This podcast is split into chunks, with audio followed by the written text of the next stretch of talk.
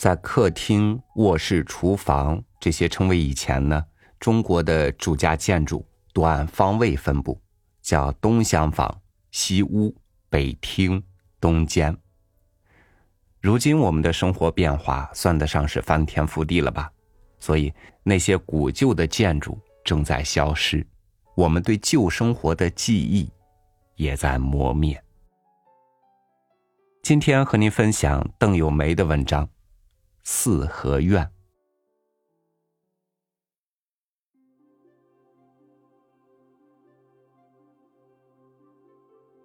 报纸上说，今后北京的城市建设要注意保持京城特点、原有风貌了。此举令人感到高兴，但做起来不易。别的不说，连毛泽东主席都承认的北京特征的四合院，如今还剩下几处。剩下来的也被改得面目全非，少有几个完整的，有大半因无力维修正在颓圮。我不想做保守派，更无意复古。时代在发展，历史在前进，旧建筑物不能满足现代人的需要，要新陈代谢，世界才会进步。这些道理我全懂，就是有一条还没把握：要完全没有四合院了，这儿还算北京吗？欧洲也有个名城叫巴黎，巴黎人在塞纳河边盖了一两组现代派超高层建筑后，越看越别扭，感到照这么干下去就没有巴黎了，于是做出决定，绝不在老城区再盖那类建筑，旧建筑毁了照样复制，维修也整旧如旧，原来砌错了一块砖头，画坏了一块墙壁，修复时要照样砌错画错。不准改正。要盖新建筑，另找地方。巴黎还是巴黎。如果他们的做法值得借鉴，咱北京拆四合院时也别那么手狠。新盖楼房不一定非在老建筑地盘上除旧布新。既然花钱找地方盖假大观园、假荣国府，不如留下点真王府、真园子，用盖假古董的地方盖新楼。不只是王府宅门，普通而标准的四合院典型的小胡同，保留几处也绝不算多余。他们有存在理由，有保留的价值，就是从经济着眼，长远看也比拆了盖宾馆上算。四合院不只是几间房子，它是中国古人伦理道德观念的集合体，艺术美学思想的凝固物。是中华文化的立体结晶，不是砌几堵墙盖上个顶儿就叫四合院。四合院是砖瓦石当做笔墨纸，记载了中国人传统的家族观念和生活方式。不要说整个宅院，就那个大门口便有不少讲究。要进院子，先得入门。四合院好比一本大书，这大门就是封面。人们见到一本书，都先看封面，了解一下它是谁写的，什么内容。四合院也一样。生人到此，在门前一站，上下左右一瞧，对这家主人就能知道个大概齐：是官宦还是商民？若是官员，又是什么品级？是否王公贵族？有什么爵位？受什么封赏？从这大门上都能找到记号，看到标志。如果要进去拜访，知道这些就不致失礼露怯。从这也看出中国人对大门的重视，要不怎么说亲讲究门当户对，交友要问门第如何呢？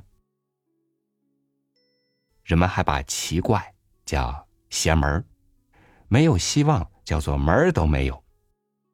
老年间要是就有电视剧，那剧名绝对不会叫“爱你没商量”，八成得叫“爱你认准了这一门儿”。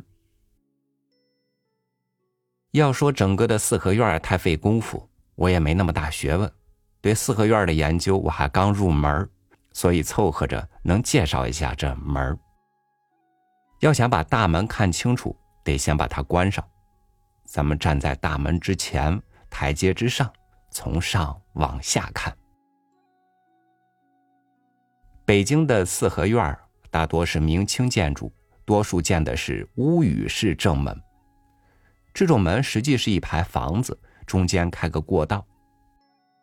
这一排是几间，房顶用的什么瓦，门上钉多少钉，却处处有讲究，事事有学问。在有皇上的时代，这些居然连皇上都过问，并降旨实为制度，不守制度就叫逾制，逾制皇上是要治罪的。这一套本来是汉族统治者兴起来的。满族皇帝入关后，在这一点上则全盘汉化了。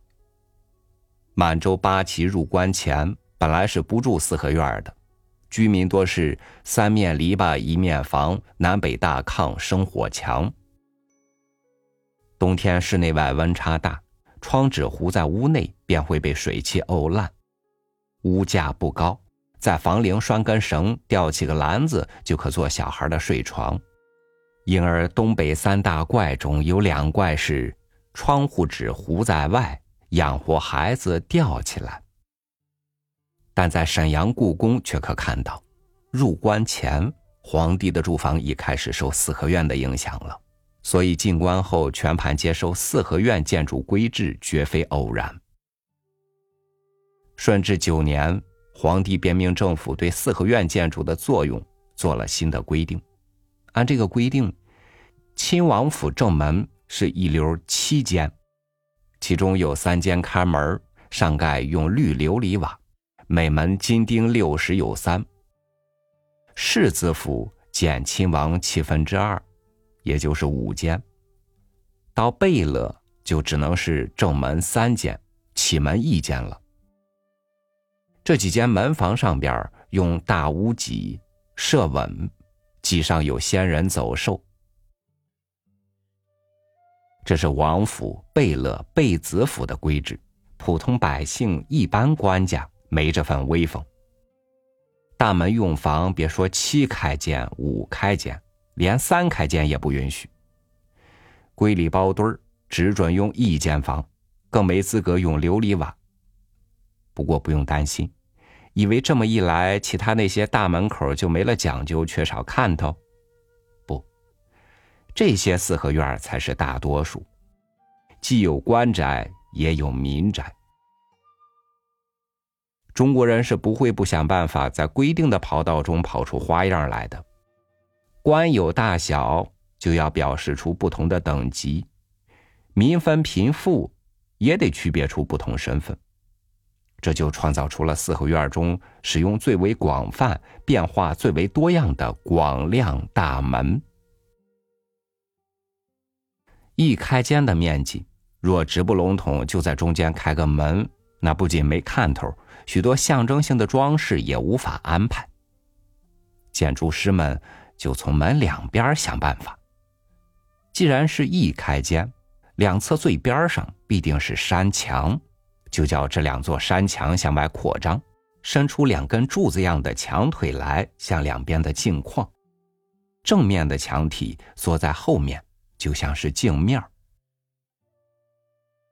制度只规定一开间的宽度，可没限制深度，那就在前后方打主意。门框立在屋子中线基岭之下，门外有足够余地，再把地基垫高。使整个大门的地面高出门前街道，大门与街道之间用层次鲜明、等级繁复的石头台阶联系起来。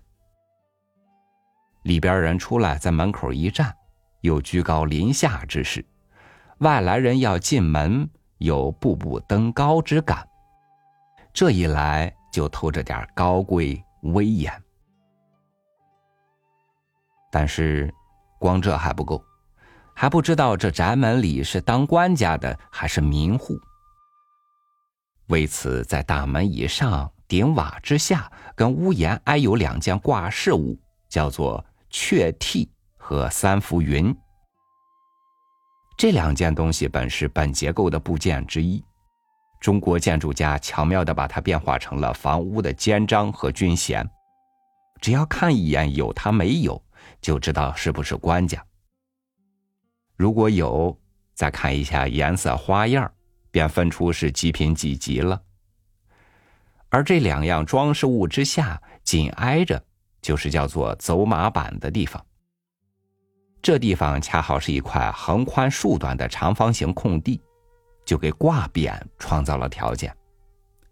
要是状元府，就挂一块“状元及第”的四字匾；若是进士出身，就挂上“进士第”三字额；即使是举人出身，也可以悬上“文魁”两个大字。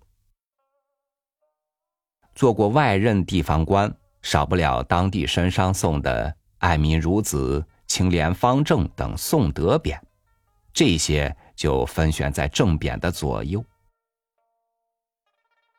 如果没有阙替三浮云，不用说那是民家。对民家来说，这走马板所挂的匾额就更为重要。我上小学时和同学打闹。从课桌上掉下来，摔坏了臂骨。家人带我到一位著名的正骨大夫家诊治。进了那条胡同，家家都是大宅门，正不知如何打听正骨大夫住的是哪一号。我以为舅舅有学问，就挨门看匾。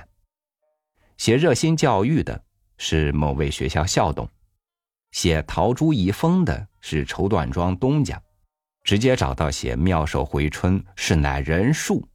他才大胆的去敲门，果然就是医生的住所。也有没匾额的，没关系的，人们不会将那块走马板白闲着，画几幅彩绘，一样能透出富贵吉祥气氛。再往下，这才是安门框的地方，七开间者起五门。五开间的中间三间开门，这都既好办也好看。较难办的是一开间，若整面墙全敞开，就安两扇门空空荡荡，一览无余，未免粗俗简陋。中国人不会漏这个空子的。办法是只在中心留个门口，门口高低宽窄。以可以使轿车通行为度。多余的部分，门口上下左右全用木板镶嵌填补起来。上边那块是走马板，刚才说了，正好挂匾额；左右则做成边框，既可以漆成朱红、墨绿等色，也可以以框心画画，成为门口装饰的一部分。而下边。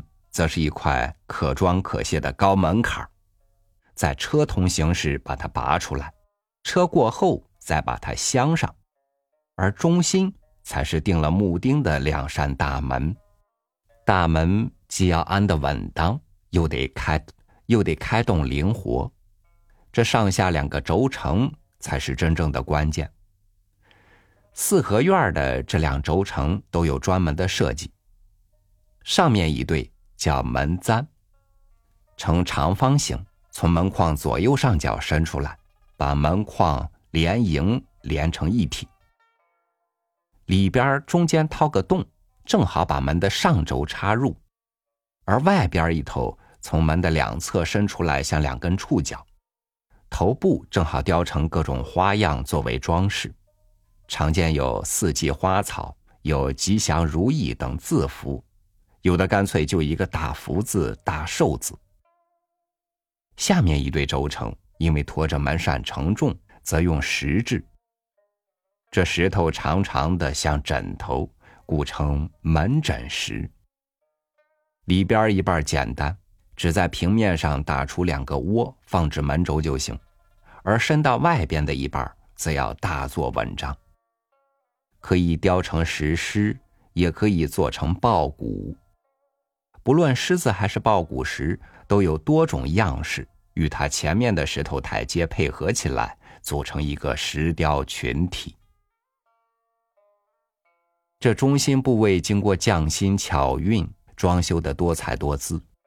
相对之下，那两边的山墙腿子又显得粗陋寒碜了。中国人办事讲究的是完美周到，九十九拜都拜了，不能闪下这一哆嗦。于是这两边山墙上也做出学问来。最上边挨着瓦檐处，高高在上，最为显眼，恰是砖雕技艺显能的地方，因而多种立体浮雕，因而多做立体浮雕。花样有多种，既有动物浮雕，也有花卉翻草，下面还要做上盘头等线脚，最下边多半用一个小花篮围着一组花雕垫底。因为是大门，人们不光能看见正面，而且能从两侧看到侧面，这侧面也不能马虎了事，于是也用砖雕出柿子、如意。万字等花样，并带有事事如意、万事如意的祝福。看到这儿就算完了吗？还没有。您看完了门的正脸，难保不回身瞧瞧身后；再不然，由远处走来，你会左顾右盼，既看了大门本身，绝不会不瞧瞧它的对面。门前大街两侧是一个建筑单元，一个艺术空间。大门修得再好，对面乱七八糟也不成体统，也造不成完整的艺术形象。大门对面作为陪衬和对应的建筑物，就是影壁。这院外的影壁是段独立的墙壁，有一字形与八字形两种，不论哪种。上边都要起基，其做法和屋顶一样；下边则要建须弥座或剪墙。影壁的要点是影壁心，影壁心有硬心与软心之分。硬心要用斧刃方砖磨砖对缝斜砌而成，四周及中间可以加上各种雕饰花样，按雕饰花样多少而分。四周及中间可以加上各种雕饰花样，按雕饰花样多少而分，又可以分作中心四叉带三层檐、中心四叉带柱方、中心带雕砖匾牌多种。而中荷花、莲花、松竹梅、牡丹、荷花、莲花、松竹梅、岁寒、三友等等花色，有柱方的。柱顶上头要做平行花样，须弥座上也需雕有花草事物，而匾牌上则必用红喜、迎祥、敌吉、简等词句。说到这儿，就不妨闭上眼设想一下：您因是初次拜访一户人家，顺着胡同由远而近走过来，迎面看见这家宅门左边是八字形又高又大的影壁，影壁顶上是黑色铜瓦元宝基，影壁下面是汉白玉的须弥座，影壁四边是雕的万字不到头的边框，往里又是专雕梅兰竹菊花卉，影壁中心专雕匾牌大书“简”二字。往右看，好大一个门楼，门楼顶上起鸡。屋角却没有仙人走兽，便知道这一户不是王府贝勒。可是往下一看，房檐下却是彩画的雀巢，三浮云紧挨着走马板上悬挂的匾额，黑匾金字上写的是“画背草木，勤政爱民”，便知也绝不是百姓，而是这位官员的底底了。再往下看。果然，乌漆大门上寿官门环，门环旁七书门对，上联写“诗书记事”，下联写“忠厚传家”。门框两侧楹联用的是“书为至宝一生用，心作良田万事耕”，便进一步知道这是位科举出身文官。门上方两侧。伸出精雕彩绘的门簪，门簪上刻着吉祥如意。门下边两边石狮把门，汉白玉石阶一直铺到当街，街边又有上马石拴马桩，大门两侧突出的山墙腿子磨砖对缝，上下都有雕花。两个墙腿子之间，门前顶棚之下一溜悬挂着四盏皮灯。置身于此，必然被一种庄重高雅的气氛所感染，然后才带着谦恭的态度走上石阶，叩响门环。你也许以为大门这一部分已经关上完毕，可以入门了。但门内一阵响动，大门洞开，这时您才发现，看了半天只看完一半原来大门是安在基岭之下的，恰好是门楼的正中间。大门之内还有一半，里边那一半比外面更辉煌、更多彩。同是一个屋顶，大门外边一半是天花，大门以里则是吊顶。两侧墙面被梁柱隔成了数块大小不等的长方形墙面。每块都以其形状做成浮雕或彩画，块小的可以雕刻花鸟竹石，块大的可以画人物故事。松下问童子，渔樵耕读，钟子期听琴，有情有景，百观不厌。靠近山墙顶部的那块三角墙面，被梁柱隔的块更小了，人们称作。五花象眼，则干脆用黑白两种灰连刻带塑做成半立体的图案或图画来。山墙下边，沿着东西各放一条春凳。越过春凳往里看，迎着大门却又立着了一面影壁。影壁前竖着假山石，种了碧桃、海棠。东西两边又各有一道矮墙，墙中各开了一个月亮门洞。月亮门洞中是绿色大漆撒金粉的平门。到这为止，你才算看见大门这一组艺术空间的全部，但也只是看到了大门。至于四合院里边是什么样，还没看见，那是入门以后的事。咱看了半天，编辑给的时间已经用完，还没入门呢。由此可以相信，四合院确实是中国人在建筑艺术的一大创造，对世界文化一大贡献，称得上是一门学问。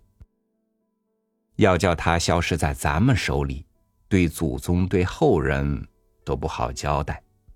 所以我拥护有关部门的主张，有选择、有计划的抢救、保留部分四合院。愿文化界朋友为保持北京独有面貌多做点呼吁、游说工作。一个没有城墙的北京城，已经成为世界的遗憾了。别再叫北京成为没有四合院的北京。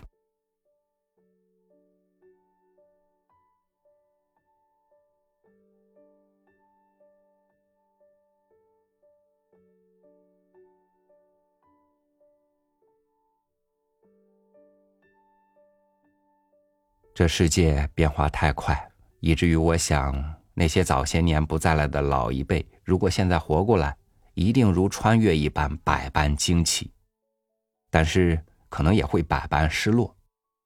惊奇的是，世界像幻想出来的一般多姿多彩；而失落的是，他原来的世界已经被无情的覆盖在新世界之下，不见天日了。或许很快的。我们也将被更新的世界所覆盖吧。感谢您收听我的分享，我是爱怀旧的朝雨，晚安，明天见。